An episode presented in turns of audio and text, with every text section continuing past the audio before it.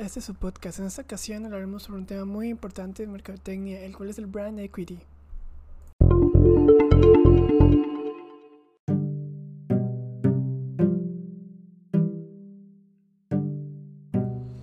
Pero para poder hablar de eso, primero hay que definirlo. El brand equity o valor de marca, o también se podría decir la equidad de marca, es la construcción que tenemos de nuestra marca. Es un valor inherente que se le puede agregar a nuestra marca.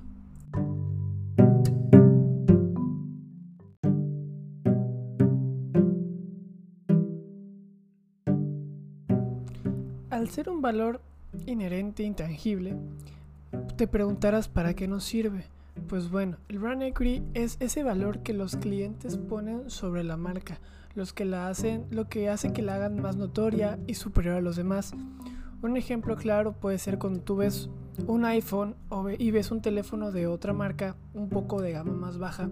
Solo con, el ver el, solo con ver el nombre de iPhone sientes y piensas que el teléfono es muchísimo mejor que el otro, cuando puede que realmente el otro teléfono tenga mejores prestaciones que tu iPhone.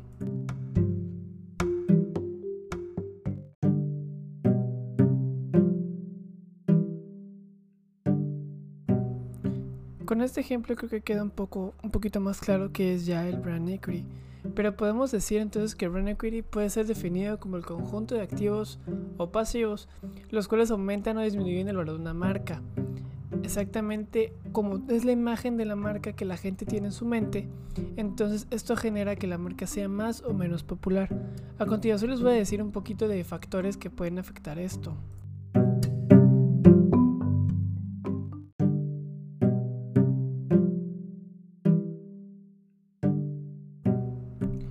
Los factores son la, lealtad de la marca, el reconocimiento del nombre de la marca, la calidad percibida. La calidad percibida es la calidad que el consumidor percibe, que siente que tiene el producto, no realmente la que el producto tiene.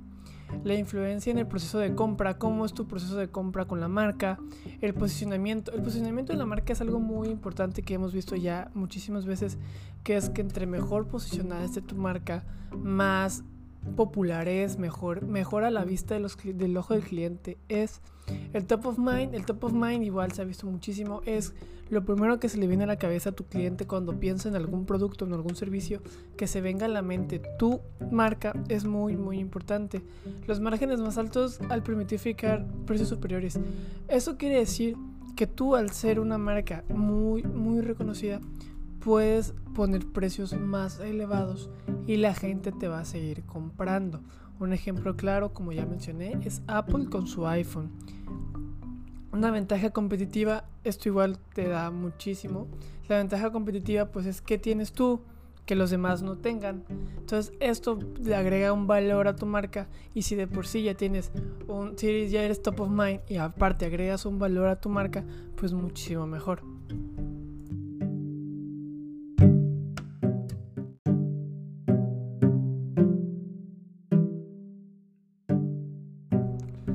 Ahora que ya dejamos claro para qué, de qué nos serviría el brand equity en nuestra empresa o en nuestra marca, vamos a enseñarte cómo aplicarla en tu marca. Son cuatro pasos. El primero es hacer que tu cliente conozca tu marca. Esto parece obvio, pero sí es vital. Una vez que creas tu marca debes comunicar a toda costa con tu, público objetivo qué es tu marca y para qué sirve tu marca. Tienes que hacerla familiar para él, que la vea en todos lados, pero que no la sienta muy muy presionada, sino simplemente que la sienta algo más de su, de su día a día. Esto va a hacer que en algún punto él quiera consumir tu marca.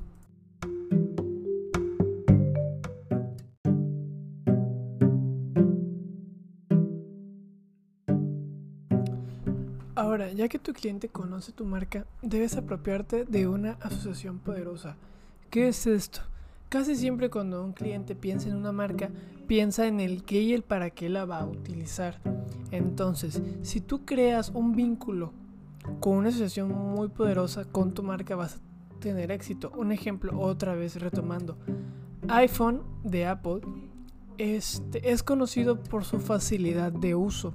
Entonces, cuando la gente piensa en Apple, en, en Apple y su iPhone, aparte de pensar en calidad y que es caro, obviamente, y que te genera estatus, lo que asocian con iPhone es la facilidad de utilizarlo, lo fácil que es navegar en él, su interfaz y sus aplicaciones y que tiene muy buena cámara. Es lo que todos piensan al momento de comprar un iPhone. Entonces, Apple tiene establecido eso. Tienes iPhone, tienes, es sinónimo de calidad en cámaras. Esa es su asociación poderosa.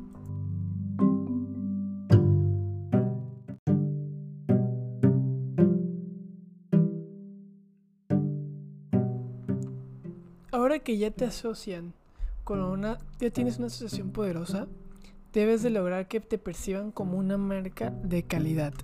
Una cosa es la calidad de manufactura de tu producto y otra cosa es la calidad que el cliente percibe. Obviamente la calidad de producción y manufactura es muy muy importante, pero es muchísimo más importante que tu cliente sienta que tu producto es de calidad, que él lo vea así, que él lo sienta así. Este es un proceso muy importante y lleva su tiempo, pero una vez que posiciones tu producto y que la gente piense que es de calidad, tu producto va a tener muchísimo éxito.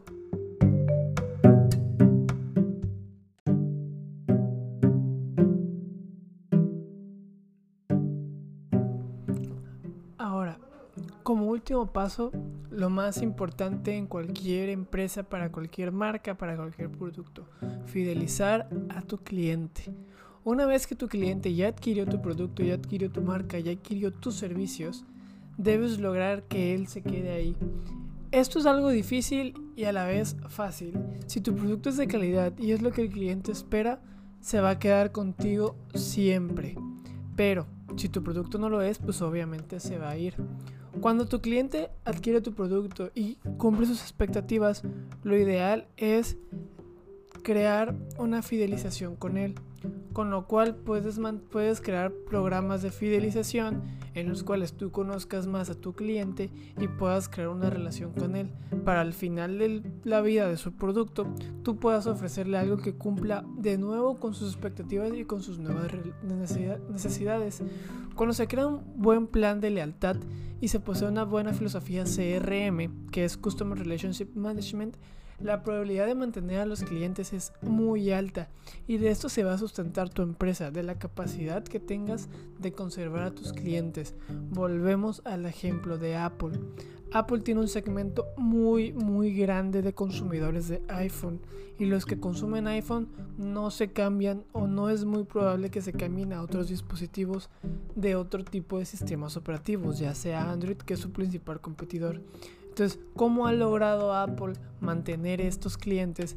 ¿Por cómo? Pues claro, ellos cada que saquen un nuevo iPhone te ofrecen una mejora, no tanta para que no tengas expectativas muy altas, pero sí te crean, te ofrecen una mejora al producto anterior con lo que ellos te motivan a cambiarlo.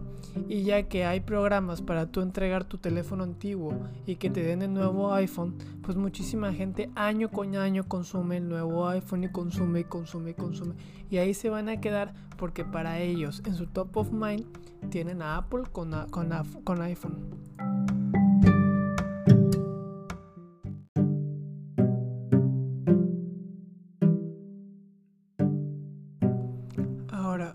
Que ya definimos bien los modelos de brand equity y cómo funciona y cómo se puede aplicar, tenemos que definir cómo se mide esto. Como ya les dije anteriormente, pues es un es, el brand equity es subjetivo, es como más mental, pero sí se puede llegar a medir.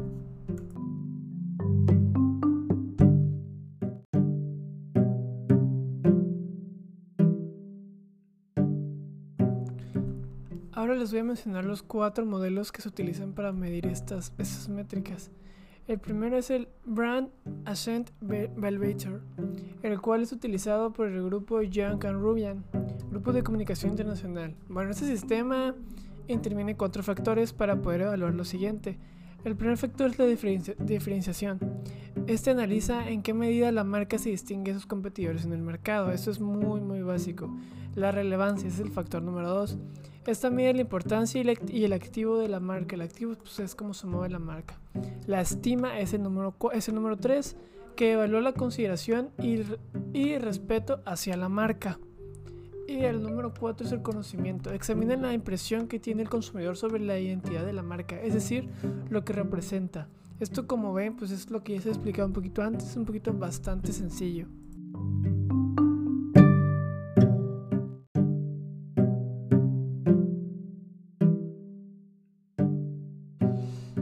Ahora hablaremos del siguiente, que es el Equitrend. Este método fue diseñado por la empresa Total Research, que consiste en un sistema de medición de brand equity, obviamente, que evalúa tres conceptos. El primero es la notoriedad. Mide el porcentaje de encuestados que tienen una opinión sobre la marca y que, y que bien la conocen, obviamente. Se enfoca principalmente en la conciencia y reconocimiento del, recuerdo. Esto es cuando alguien se le pregunta sobre una marca y tiene que responder si la conoce o no. Si la conoce, te va a decir por qué la conoce y por qué la utiliza. La calidad percibida. Evalúa que los consumidores piensan de la misma. Este, eso es lo que, como ya les mencioné antes, es lo que el consumidor piensa y cómo cree que es la marca. O sea, cómo la evalúa, qué, cómo la ve, si es la ve como una marca premium, si la ve como una marca de calidad baja. Y como número 3, satisfacción del usuario. Comprende el valor medio de la calidad que recibe la marca entre sus, entre sus habituales y la interacción que estos tienen con ella. Ese es cómo los usuarios califican lo que es la marca, su satisfacción y cómo la, cómo la ven ellos una vez que ya utilizaron los productos.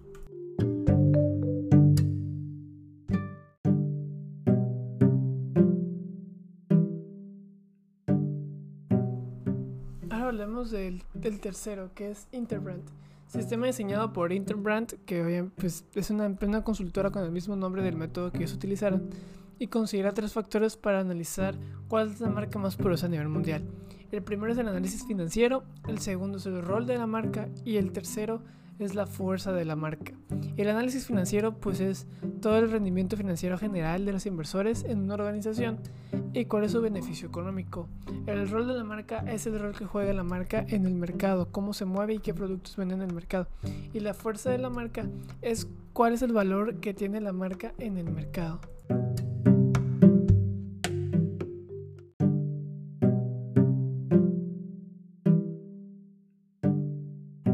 Y por último, pero no menos importante, tenemos el Winning Brand, que es una herramienta de administración de marca que mide el efecto de todas las actividades de mercadotecnia en el valor de una marca.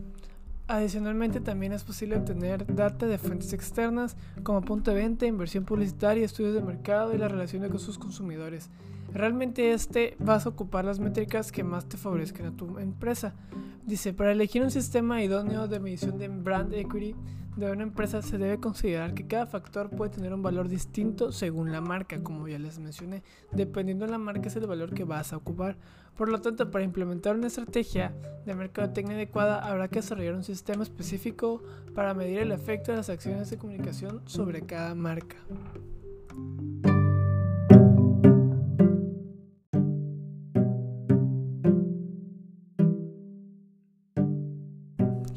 Como vieron, el brand equity es algo muy importante en la mercadotecnia. Es cómo podemos venir, cómo podemos medir, cómo podemos aplicar, cómo podemos crear un valor de nuestra marca para que así los clientes, con, el, con el simple hecho de ver nuestra marca, de ver nuestro nombre, de ver nuestro producto, ellos lo quieran adquirir, que no necesiten darle más vueltas al asunto, sino simplemente lo vean y digan lo quiero, lo necesito y lo adquiero.